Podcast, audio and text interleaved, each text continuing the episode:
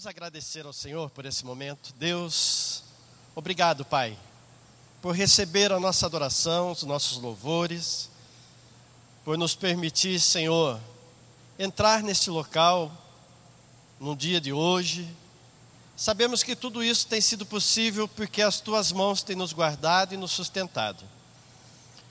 E sabendo disso, Senhor, temos o desejo de ouvir a tua voz de poder, Senhor, aprender através do Teu Santo Espírito. Por isso que o Senhor fala aos nossos corações, ministrando a Tua palavra, o Teu querer e a Tua vontade, para que mais uma vez nós saiamos daqui satisfeitos, saciados, supridos, Senhor, em nossa alma, no nosso espírito, através da Tua palavra. Nós oramos, gratos em nome de Jesus. Amém, Senhor.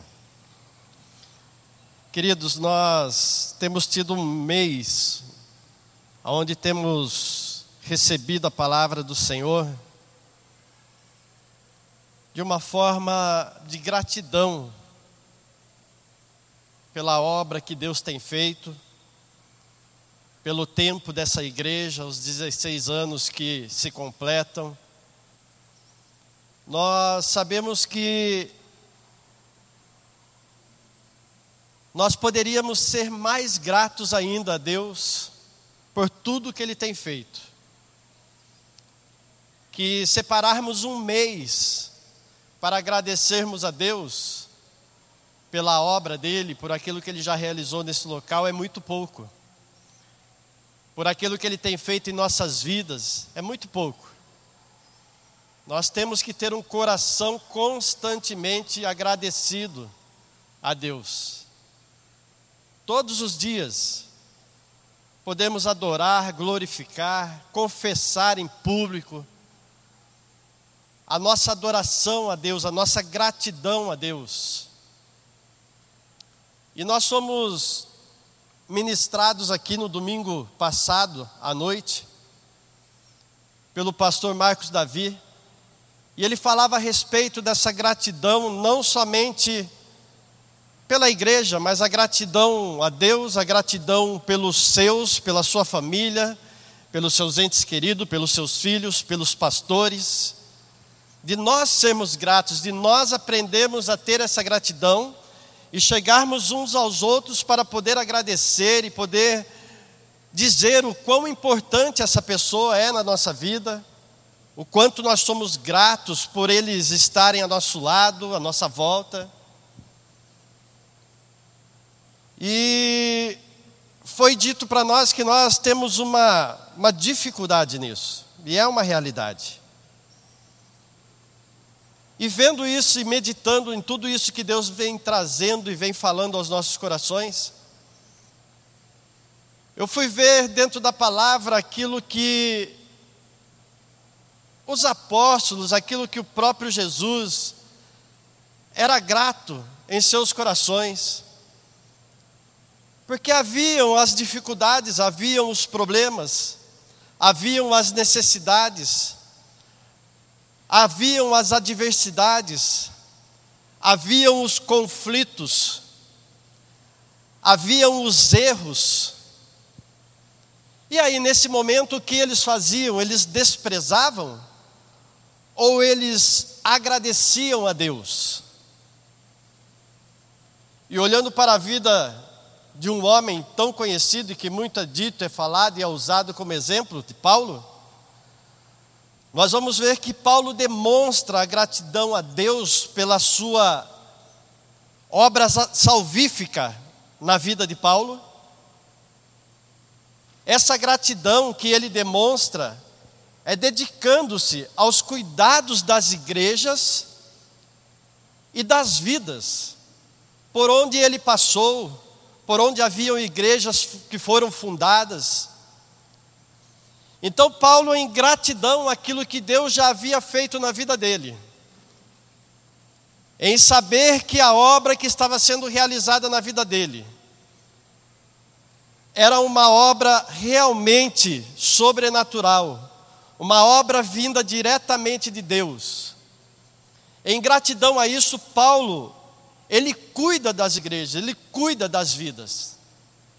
Paulo podia muito bem, assim como Jesus, de repente dizer: Eu não quero saber desse povo, não, é um povo ingrato, é um povo difícil, é um povo que muitas vezes despreza aquilo que nós ensinamos, que nós pregamos, é um povo que se deixa levar muito fácil por ventos de doutrina. Mas nós vamos ver que o apóstolo ele começa as suas cartas em todo momento que ele vai escrever agradecendo a Deus pela vida daqueles que foram salvos nessas igrejas. Ele agradece pela igreja, ele agradece por essas vidas, embora nós vamos ver que havia muitos problemas. Haviam muitos problemas. Mas Paulo ele não olha somente para os problemas. Ele recebia notícias tanto dos problemas que estavam acontecendo, das coisas que estavam muitas vezes escandalizando o nome do Senhor, mas também ele recebia as notícias boas. E ele valorizava aquilo que era bom e agradecia a Deus pela vida daqueles que ali estavam. Ele louvava a Deus por tudo aquilo que eles haviam aprendido e faziam de bom, embora houvesse os erros.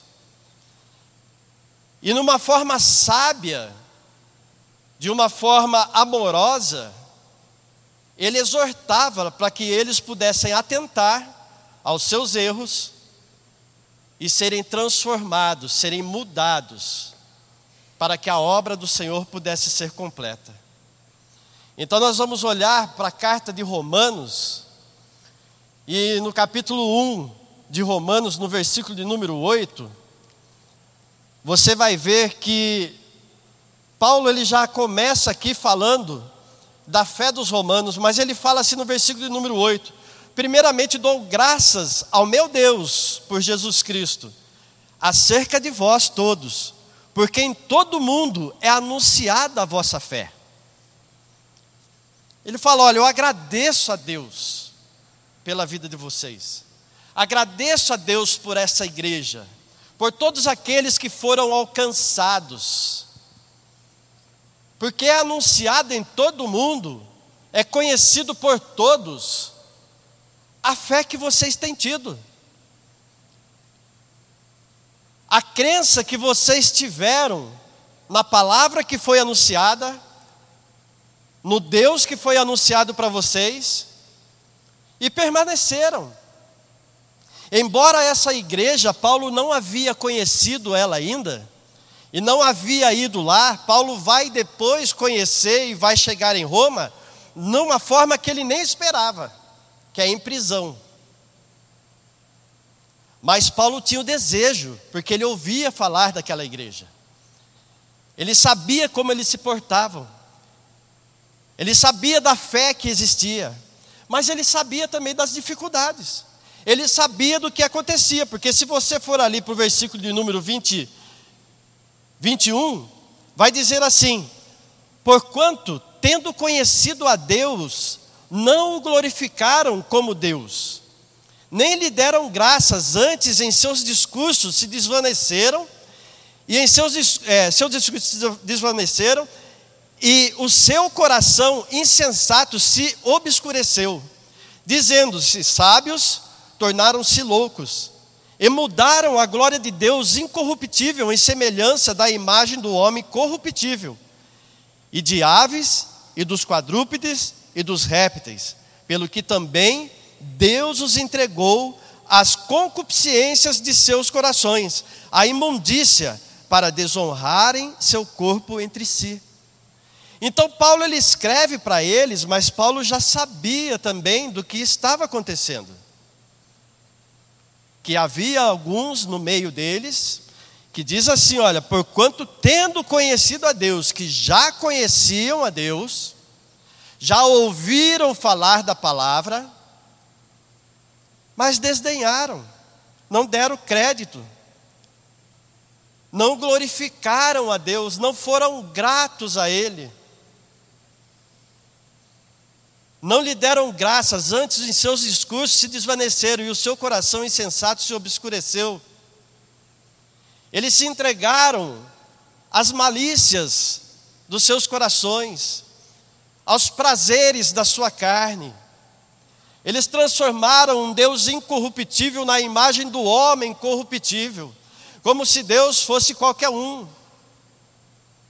Então Paulo escreve a eles, orientando e falando com eles da vontade que ele tinha de estar junto com eles, porque já ouvia falar da sua fé.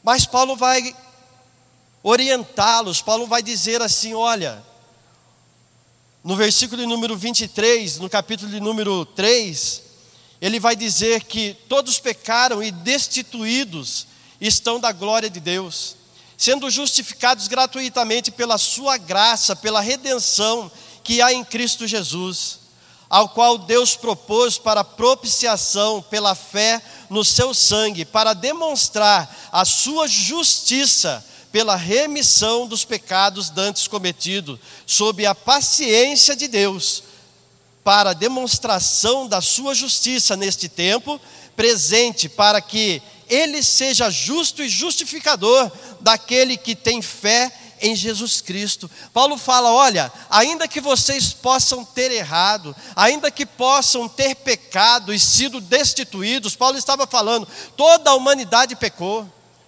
O pecado está no coração de todos. Essa natureza pecaminosa atingiu a vida de todos, todos os que nascem já nascem em pecado. Mas há uma esperança. Pode haver uma mudança. Através de Cristo, através daquele que pode tanto ser justo e justificador da vida de cada um daqueles que crê. Então Paulo estava dizendo que ninguém podia obedecer essas normas que Deus havia estabelecido para se viver. Elas eram quebradas, elas são quebradas até hoje. Se nós vemos a maneira que Deus nos requer, nos pede para nós que nós estejamos vivendo, só em dizer para a gente que nós devemos viver em santidade, ser santo porque Deus é santo, isso já é uma dificuldade para nós. Então Paulo estava dizendo para eles: olha, é difícil. As normas que foram estabelecidas por Deus, ela é para que, se, para que o homem estivesse vivendo, ela é difícil de ser vivida. O homem não consegue obedecer. E sendo assim, ele não pode salvar a si mesmo. Não há nada nele que possa ser oferecido para que possa justificar o homem ou trazer salvação e trazer perdão para os seus pecados. Então Paulo fala para eles: olha, somente em Cristo. A nossa única esperança, a única esperança de vocês é Cristo Jesus. Ele cumpriu todas as exigências.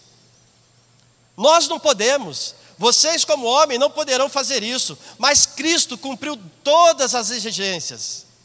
E nele é possível a esperança. Então Paulo orienta eles, mesmo não podendo estar junto com eles, mas sabendo do que estava acontecendo, Paulo já traz uma orientação a eles. Paulo é grato pela vida deles, mesmo havendo problemas. Depois nós vamos seguir e vamos ver ali na carta aos Gálatas, que Paulo também fala aos Gálatas, ele orienta aos Gálatas, e ele é motivado pelo amor. Ali nós não achamos, de repente, Paulo sendo grato àquela igreja, mas ele é motivado pelo amor, porque ele havia pregado, ele havia anunciado o evangelho, ele havia evangelizado aquele povo. Então, pelo amor aos seus irmãos, ele orienta eles, porque havia uma distorção do evangelho. Estava havendo uma distorção daquilo que eles haviam ouvido.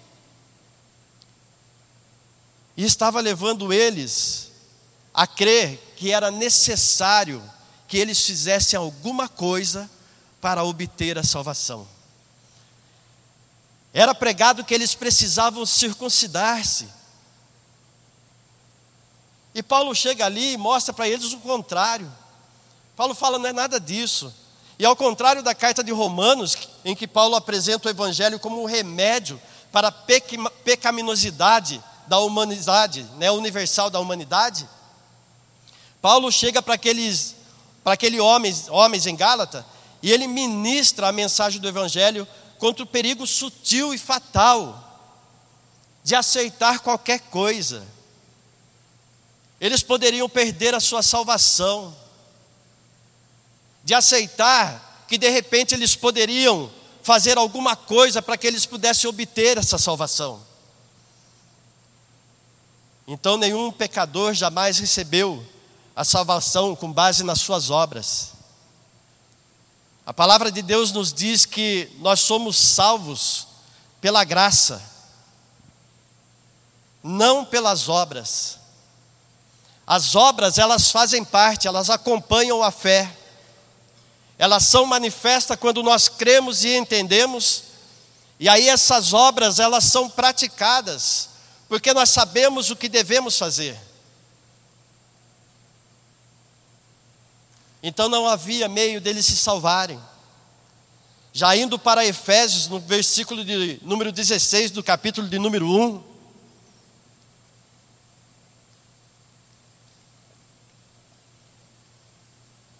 Paulo vai dizer assim: Não cesso de dar graças a Deus por vós, lembrando-me de vós nas minhas orações.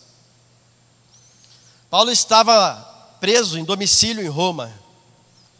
E Paulo ele não é impedido, embora ele fosse impedido nas suas atividades de sair e fazer alguma obra, mas ele não foi impedido de escrever, não foi impedido de orientar, de incentivar as igrejas a permanecerem firmes, a continuarem pregando o Evangelho, a continuarem fazendo a obra que eles foram comissionados. Então Paulo ele escreve, ele ora e dá graças àquela igreja. Ele fala: Não cesso de dar graças a Deus por vós, lembrando-me de vós nas minhas orações. Nessa epístola, Paulo encoraja e exorta a colocar em prática a verdade espiritual e estar unidos com Cristo. Eles precisavam praticar a verdade que eles haviam conhecido e permanecerem firmes em Cristo Jesus. Tudo aquilo que nós temos sido ministrado, que nós temos ouvido dentro dessa casa de oração, tem nos levado a ter esse mesmo pensamento. Se ainda não temos e não nos esforçamos para isso, devemos fazer. Em colocar em prática aquilo que nós temos ouvido em deixarmos de lado as coisas que tão de perto nos assediam, o pecado que tão de perto nos rodeia, para praticarmos a palavra que nós temos escutado, para praticarmos uma vida cristã que venha exalar o bom perfume de Cristo em nós. É por isso que Deus tem sustentado essa igreja nesses 16 anos. É por isso que Deus tem permitido que essas portas permaneçam abertas e que nós estejamos aqui. Porque Ele espera e Ele deseja que essa prática seja algo real em nossas vidas. Que nós não sejamos meros ouvintes. Que nós não sejamos como aquele que olha no espelho e ao virar logo se esquece: será que estava bom mesmo? Mas ele espera que haja uma prática, que haja um viver. E Paulo os exortava a isso, quer fossem eles judeus ou quer fossem eles gentios, porque ali haviam judeus e gentios convertidos. E Paulo os orienta a viver dessa forma, a praticar, a estarem unidos em Cristo, a serem um em Cristo. Não importando quem eles fossem, mas trabalhar juntos para a unidade da igreja. Está vendo a importância quando nós convocamos irmãos para um trabalho? Quando nós convocamos os irmãos para algo que vai ser realizado na igreja? É para nós podermos ter essa unidade como igreja, essa unidade em Cristo, porque a obra ela não é feita sozinha. A obra ela não é feita somente pelo pastor, somente por mim que estou aqui todo dia. Não. A palavra de Deus diz que nós somos um corpo. O corpo ele tem que estar completo para realizar as suas tarefas. Se não há dificuldades. Ah, pastor, mas tem pessoas que têm os seus meios que se adaptam, sim. Mas só que o que Deus está dizendo aqui é que, como corpo, precisa haver essa unidade. Precisa haver o que Paulo orientava eles. É, olha, a palavra que vocês têm ouvido vai levar vocês a entenderem que cada um tem a sua função dentro da igreja. Que cada um tem a sua parte, cada um vai fazer a sua parte. E essa obra vai ser completa. E a igreja vai viver em unidade e ela vai vencer ela vai continuar caminhando.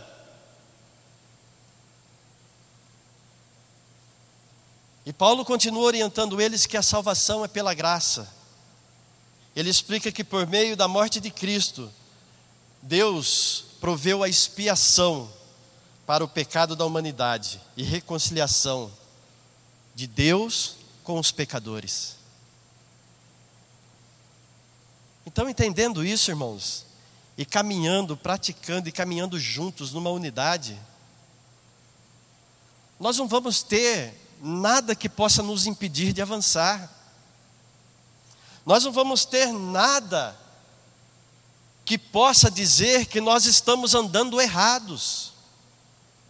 Nós não vamos ter nenhuma acusação da parte do inimigo, porque nós estaremos focados naquilo que nós temos sido instruídos. E anunciando isso e falando com eles, Paulo, no capítulo número 3, no versículo de número 14,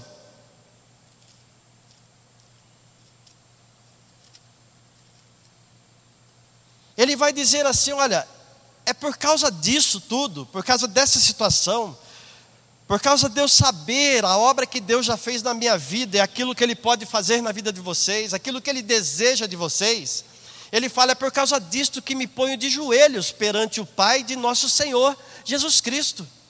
É por isso que eu oro, que eu intercedo pela igreja, que eu lembro de vocês nas minhas orações. É por isso que eu me ponho de joelho diante de Deus, do qual toda a família nos céus e na terra toma o nome, para que, segundo as riquezas da sua glória, vos conceda que sejais corroborados com poder pelo seu espírito no homem interior, para que Cristo habite pela fé nos vossos corações, a fim de estando arraigados e fundados em amor. Paulo estava orando por eles por, por, essa questão, para que Deus em todo tempo habitasse no coração deles, para que eles permanecessem firmes, não importando qual fosse a situação, então hoje nós estamos falando de um vírus, nós estamos falando de algo que de repente fechem as portas da igreja por um período de tempo, para que nós possamos impedir que isso se propague, que isso venha se avançar e que as nossas saúdes sejam atingidas ou dos nossos entes queridos. Mas nós não podemos perder a esperança, a fé e a unidade em Cristo Jesus e dizer: não, agora acabou tudo. Agora, cadê Deus? Aonde Ele está? O que, que vai acontecer? Não, nós não podemos pensar dessa forma. Por isso, Paulo estava orando por eles, para que quer o que fosse que acontecesse, o que fosse ministrado, o que estivesse ali tentando impedir que eles vivessem essa palavra, fosse dissipado e eles pudessem ter a certeza que estando firmados em Cristo e vivendo dessa forma, eles venceriam todas as coisas. E Cristo estaria fazendo habitação em seu coração. Cristo estaria com eles. E nós temos que ter essa certeza. Porque se essas portas fecharem por um período, o que não é impossível, nós temos que saber que nós temos que continuar orando pela igreja. Nós temos que continuar buscando a unidade em Cristo. Nós temos que saber que Cristo deve habitar em nosso coração pela fé, para que nós possamos permanecer firmes, para que nós possamos permanecer em pé.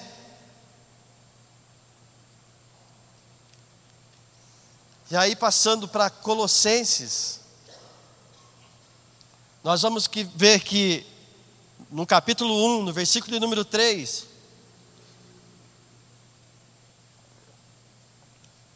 da igreja de Colossos, Paulo fala assim: graças damos a Deus, Pai de nosso Senhor Jesus Cristo, orando sempre por vós, orando sempre por vós. A igreja de Colossos estava precisando ser instruída para andarem no caminho adequado, por meio dos ensinos corretos. Havia entrado uma heresia no meio deles, que era o gnosticismo.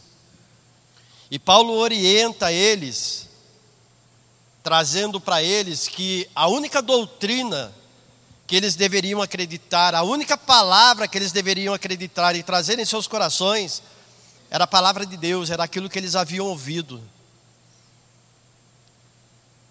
Porque eles estavam colocando, lançando uma doutrina mística, o qual Jesus era um ser superior, mas ele não era Deus.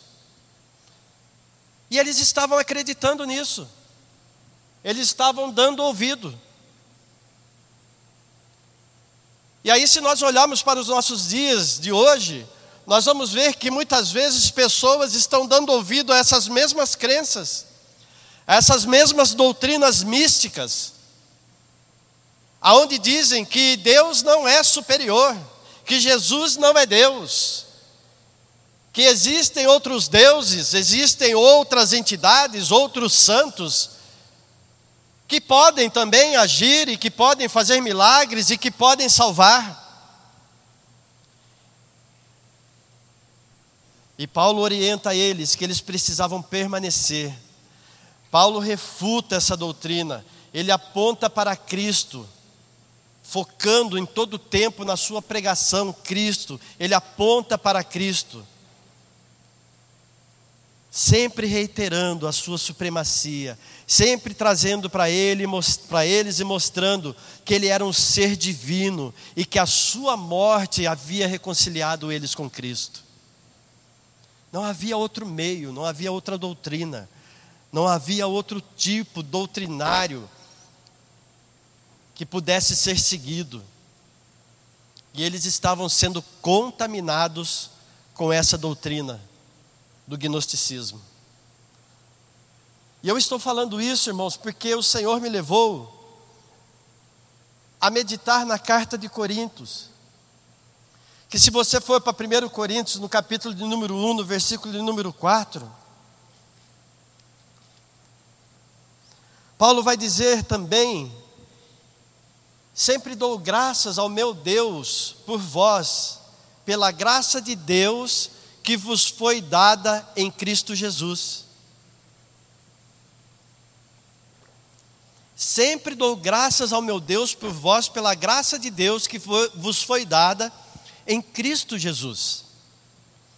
Uma congregação com sérios problemas, problemas de imoralidade sexual, problemas de dívida por facções que eram arrastadas a tribunais, mutilada pelo mau uso dos dons que Deus havia concedido, uma igreja que recebeu os dons espirituais. Eles eram verdadeiros cristãos que precisavam crescer. Paulo havia deixado essa igreja, na sua segunda viagem missionária, aos cuidados de Áquila e Priscila. E aí, na imaturidade dessa, dessa igreja, ainda por ela não ter uma maturidade, ainda porque também de repente esses casais não sabiam como esse casal não sabia como lidar com algumas situações, eles acabam se envolvendo em tantas coisas, acabam tendo, tendo tanto problemas quanto, quanto nós estamos vendo, quanto é mencionado nessa carta. Paulo ele estava ainda em Éfeso quando ele recebe uma, Paula, uma, uma, uma carta escrita por Cleo, falando desses problemas, e depois também ele recebe uma segunda carta falando de alguns outros problemas. Na primeira carta ele recebe falando a questão das divisões, ele detalhava as divisões. Olha, os homens estão seguindo líderes, estão dizendo que um é de tal, um é de Apolo, outro é não sei de quem, outro é de Paulo.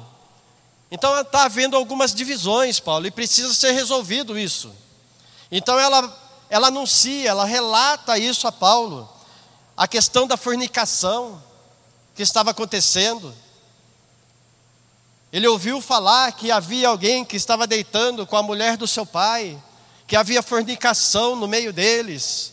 E Paulo mostra como lidar com esse problema desse pecado, instrui eles como fazer, e dos processos que eram levados aos tribunais.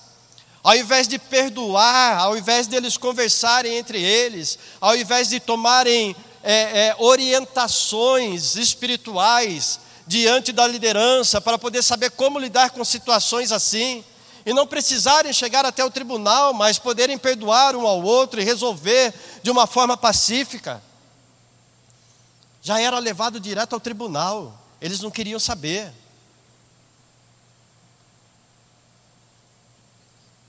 Aí Paulo Paulo ele, ele recebe essa carta e ele responde essa carta. Ele é escrita essa carta justamente para responder e tratar dessas, dessas dificuldades.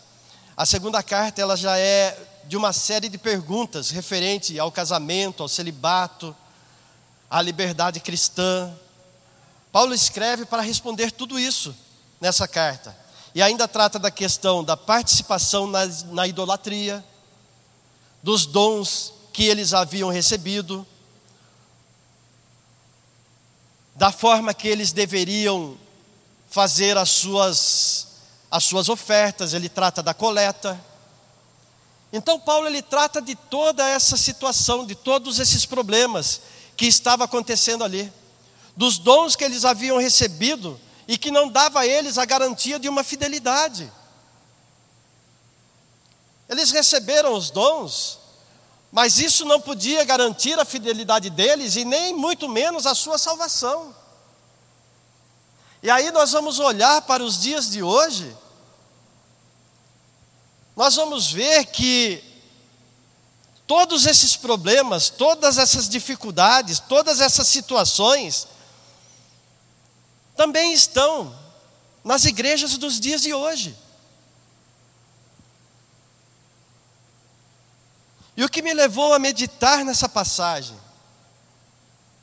o que me, me levou a procurar ver a gratidão do apóstolo a todas essas igrejas, a todos os irmãos, sempre cuidando em observar aquilo que era bom e elogiá-los, como também exortá-los naquilo que era necessário. Eu fui ver que Paulo ele não desiste Paulo ele não parou. Paulo ele ele se doa. Ele se entrega. Ele sofre. E tudo isso ele faz, irmãos, em gratidão à obra que Deus havia realizado na sua vida. Ele não fazia por obrigação. Ele não fazia em troca de alguma coisa. Paulo entendeu quando ele ouviu a voz de Deus. Se você for ver lá em Atos, quando Paulo é chamado, em Atos 9, vai dizer, vai falar a respeito do chamado de Paulo. E aí você vai ver que. É Atos 9 mesmo? De repente eu estou falando a passagem errada. É Atos 9. Paulo tem um encontro com Jesus. E ele fica por uns dias cego. E aí é levantado um servo de Deus, o qual Paulo já havia tido uma visão dele, para ir lá e impor as mãos nos olhos dele, para que ele pudesse ser curado. E ele fala: Eu vou lá, ele era perseguidor. Ele era aquele que ia atrás dos seus servos, daquele que te servia, da tua igreja, maltratava, matava, espancava, prendia. Ah, eu não vou lá não. Jesus, Deus, fala com Ananias e fala: vai lá, vai lá. Lá no versículo de número 15, ele fala assim: vai, porque este é para mim um vaso escolhido para levar o meu nome diante dos gentios, dos reis e dos filhos de Israel, e eu lhe mostrarei quanto deve padecer pelo meu nome. Deus mostraria para ele o quanto ele deveria sofrer pelo nome do Senhor, para levar a palavra de Deus. E aí nós vamos olhar e vamos ver que Paulo ele sofre. Ele se entrega de uma forma em que ele sofre por amor, por gratidão à obra que Deus havia realizado, por amor à igreja, por amor a vidas. Você pode entender isso? Amor a vidas, amor a minha e a sua vida, porque o que ele fez, fez com que o Evangelho nos alcançasse, com que o Evangelho chegasse até nós. Então, em 2 Coríntios, no, versículo, no capítulo número 11, nós vamos ver que a palavra de Deus, a partir do versículo número 16, diz assim: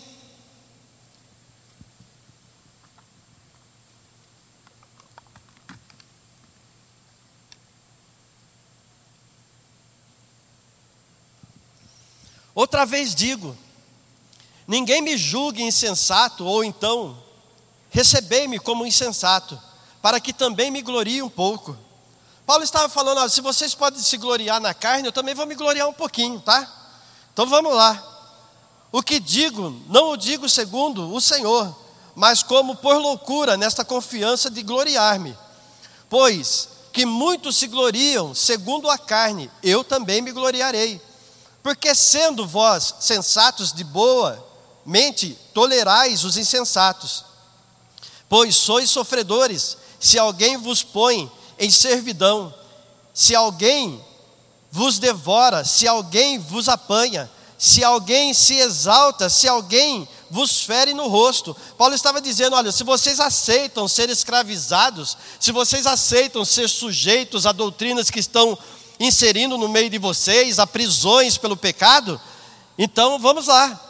Vocês, é, ele vai continuar dizendo aqui, envergonhado o digo, como se nós fôssemos fracos, mas no que qualquer tem ousadia, com insensatez falo, também eu tenho ousadia.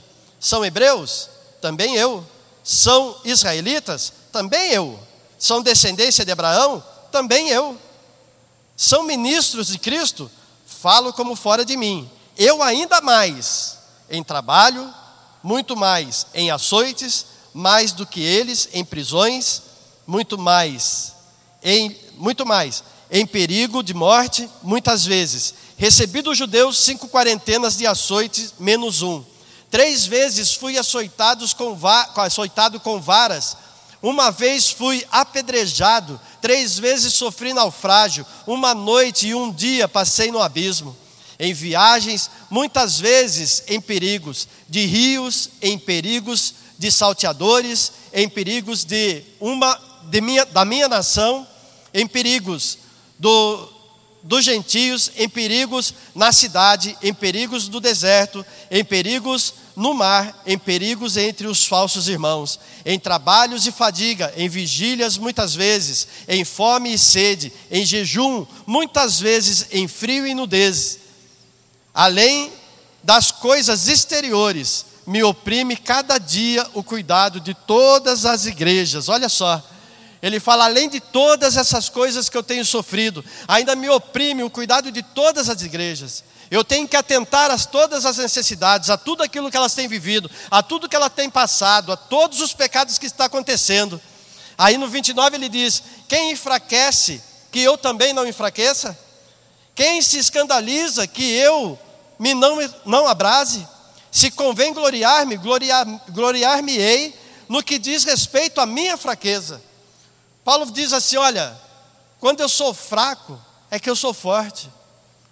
Na minha fraqueza é que o poder de Deus se aperfeiçoa. Então, se eu tiver que me gloriar, eu vou me gloriar na minha fraqueza. O Deus e Pai de nosso Senhor Jesus Cristo, que é eternamente bendito, sabe que não minto. Em Damasco, o que governa sobre o rei Aretas, pois guardas as portas da cidade dos damascenos para me prenderem.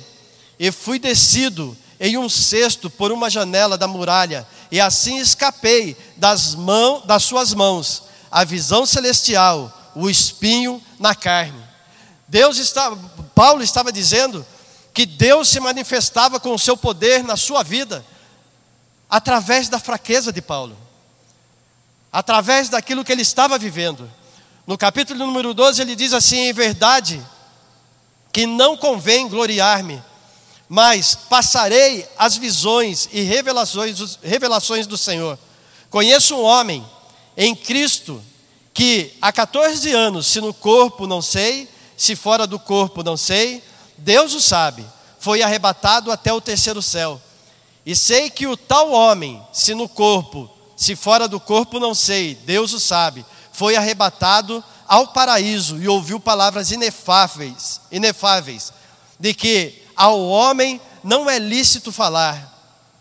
Lá no versículo número 8 ele diz assim: acerca do qual três vezes orei, no 7 quer dizer, e para que não me exaltasse pelas excelências das revelações, foi-me dado um espinho na carne, a saber, o mensageiro de Satanás, para me esbofetear, a fim de que não, de não me exaltar. Acerca do qual três vezes orei ao Senhor para que se desviasse de mim.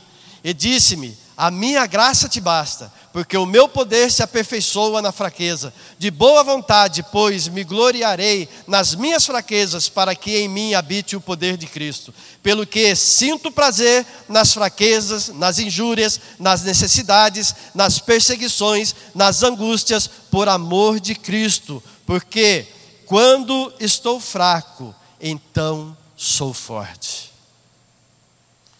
Paulo ele estava dizendo que o que ele estava passando, o que ele estava vivendo naquele momento em amor à obra de Deus, em amor pelas igrejas. Ele se gloriava, porque ele sabia que por ele ele não poderia fazer nada. Ele sabia que ele era fraco, que ele era impotente, embora tivesse conhecimento, influência, mas quando ele rejeitou tudo, quando ele deixa tudo para servir a Deus, para fazer a obra de Deus, para atender o seu chamado, ele sabia que por ele mesmo, pelas suas próprias mãos, ele era impotente, ele não poderia fazer nada. Mas ele fala assim: olha, tudo isso que eu sofri, todos os açoites, todos os naufrágios, os momentos de fome, de frio, de nudez, tudo isso valeu a pena. Tudo isso valeu a pena.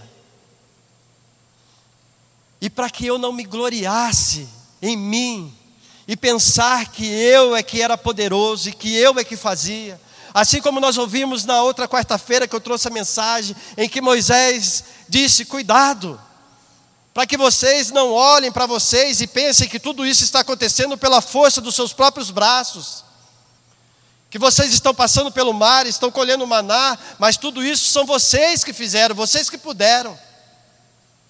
Então, para que Paulo não chegasse a esse ponto, para que Paulo não pensasse que foi a sua força, que foi o seu poder, que foi o conhecimento que ele tinha, Deus lhe concede um espinho na carne, que nós não sabemos qual é, mas para que ele se lembrasse em todo o tempo que ele era dependente de Deus para que ele se lembrasse em todo o tempo que Deus era com ele, que Deus estava com ele, que a graça do Senhor estava sobre a vida dele. E isso não permitiu que Paulo desistisse. Isso não permitiu que Paulo deixasse de anunciar o Evangelho, que Paulo deixasse de orar pela igreja, pelas vidas, de pregar, de evangelizar, de fazer as suas viagens missionárias. Não impediu. Paulo sofre, Paulo se entrega, Paulo se dá. em gratidão à obra de Deus. Da mesma forma também, Cristo sofre em gratidão pelas mesmas causas. Vai para Lucas, capítulo de número 22.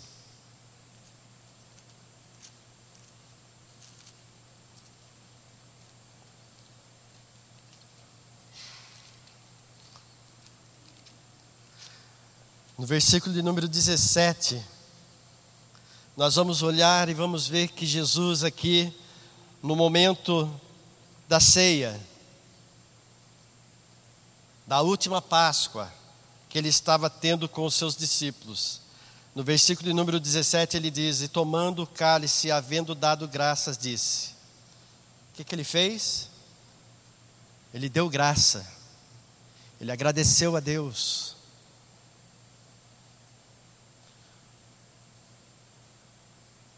E havendo dado graça, disse: Tomai-o e reparti entre vós. Porque vos digo que já não beberei do fruto da vide, até que venha o reino de Deus. E tomando o pão e havendo dado graças, partiu e deu-lhe, dizendo: Isto é o meu corpo, que por vós é dado. Fazei isto em memória de mim. Jesus está agradecendo pelo momento que ele haveria de passar, pelo sofrimento que ele haveria de passar. Jesus fala: Pai, graças eu te dou.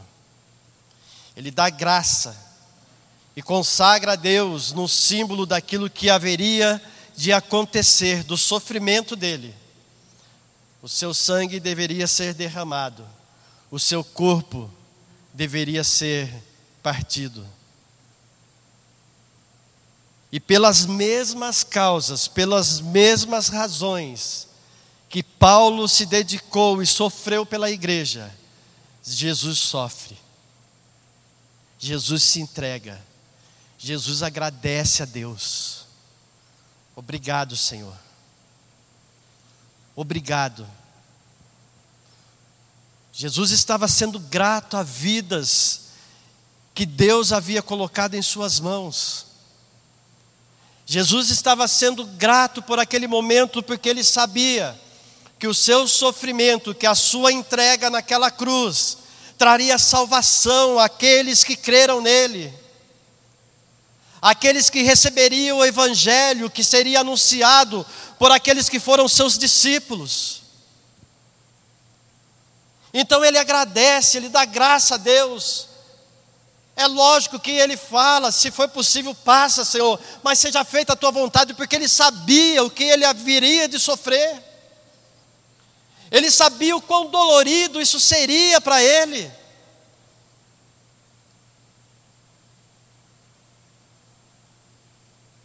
Mas ele não desistiu, irmãos. Ele foi fiel até o fim. Por mim e por você por amor às nossas vidas, por gratidão a Deus pela obra redentora através da sua vida. Ele não recua, ele não desiste. Concluindo, nós jamais poderemos alcançar a salvação pelas obras das nossas mãos.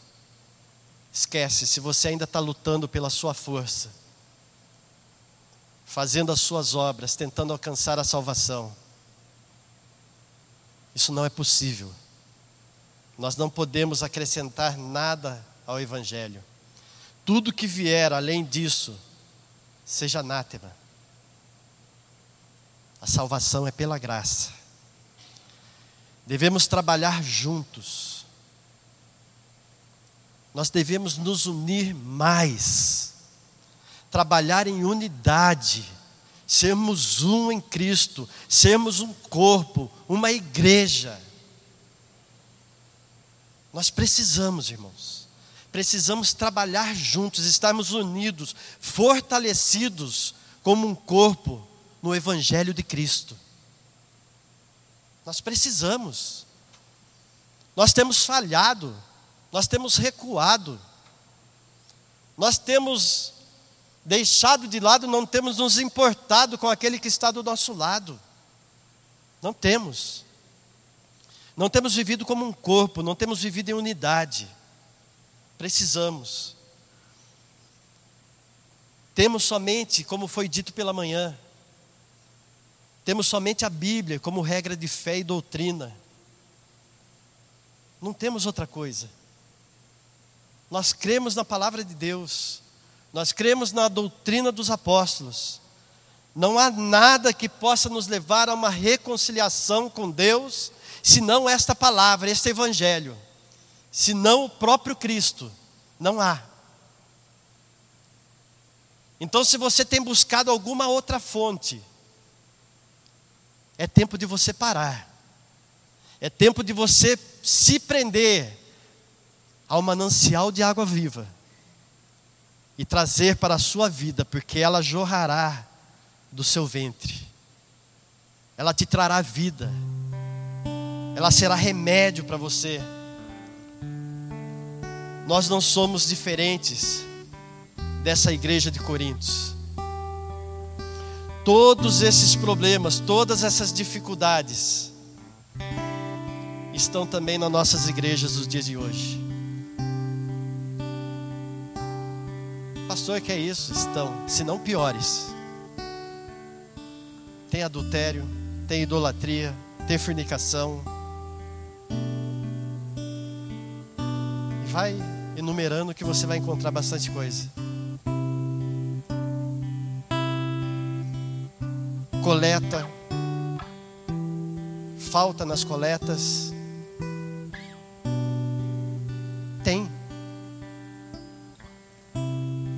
Problemas nos casamentos. Tudo isso nós temos vivido. Tudo isso. Mas não podemos deixar de olhar como Paulo olhou, com gratidão e amor pelas vidas e pela nossa igreja ou pelas igrejas, né? E se possível, se possível, sofrer. Isso, pastor? Se possível, sofrer. Nós não fazemos nada.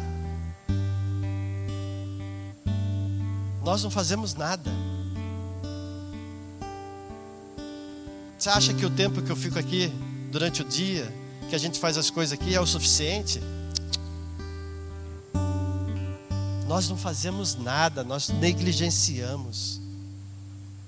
Nós não somos capazes de sofrer pela obra, pelas vidas. Muitas vezes nós não somos capazes de chorar com os que choram. Queremos nos alegrar com os que se alegram. Tem festa, estou dentro. Tem um velório ali, dá uma passadinha. Ih, pastor, agora tarde, nove horas da noite, o senhor quer que eu passe no velório?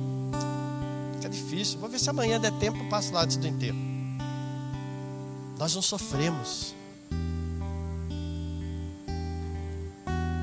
Nossa única esperança, assim como Romanos, Paulo anunciou, é Cristo.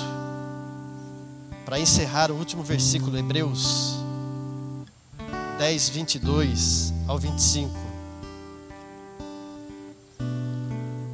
Cheguemos-nos com o verdadeiro coração e inteira certeza de fé, tendo os corações purificados da má consciência e o corpo levado, lavado com água limpa. Retenhamos firmes a confissão da nossa esperança, porque fiel é o que prometeu. E consideremos-nos uns aos outros para nos estimularmos à caridade, ao amor e às boas obras, não deixando a nossa congregação, como é costume de alguns, antes admoestando-nos uns aos outros, e tanto mais quanto vedes que se vai aproximando aquele dia. Você acha que nós sofremos pela obra de Deus? Nós deixamos a nossa congregação. Quantos não têm participado dos cultos que nós chamamos e que o pastor falou aqui antes de começar esse, esse mês, os membros são convocados a participar, é um mês de celebração, de festividade. Trocam, deixam as suas congregações. Então continuemos firmes na nossa confissão, estimulando um aos outros, e se possível, sofrendo. Sabe por quê? Ingratidão não é para demonstrar para mim, para o pastor, para quem quer que seja, mas é ingratidão aquilo que Deus tem feito, em gratidão por esta obra, em gratidão por aquilo que Deus vai realizar, independente de vírus, com vírus, sem vírus, mas Deus é Deus e Ele vai fazer. Então não importa o que aconteça, irmãos, se tiver que sofrer, sofra em gratidão, em gratidão à obra que Deus tem realizado, em gratidão a esta igreja. Homens não desistiram no passado, e eu quero te incentivar a não desistir nesse tempo, porque nós sabemos que o futuro já está preparado por Deus. Nós viveremos gozaremos de uma eternidade se permanecermos fiéis. Amém? Coloque-se em pé no seu lugar.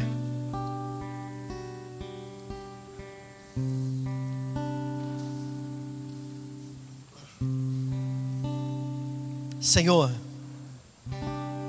eu quero te agradecer, Deus. Mais uma vez, ó Pai, pelo sustento que o Senhor tem trazido a esta casa de oração. A promessa de estarmos aqui, Senhor, veio de uma forma, ó Pai, que nós não esperávamos.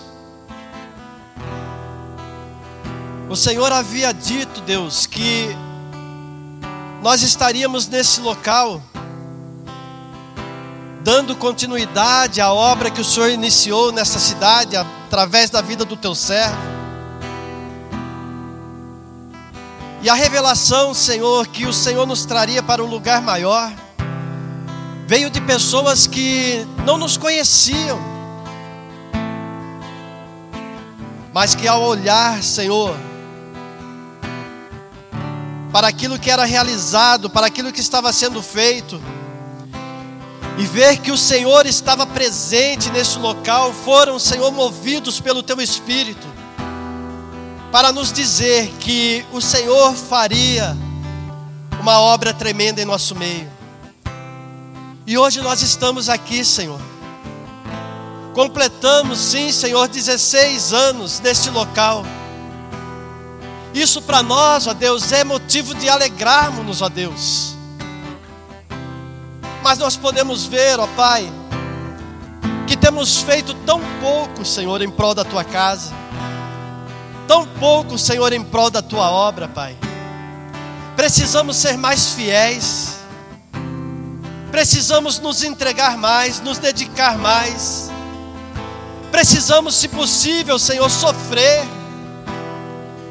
para que vidas possam ser salvas, para que vidas possam ser transformadas, para que vidas possam ser animadas a permanecerem, Senhor para que a idolatria, Senhor, não venha entrar em nosso meio, para que as falsas doutrinas, Senhor, não sejam inseridas, ó Pai, através, Senhor, de pensamentos humanos, ou de crenças humanas, ou de tradições trazidas,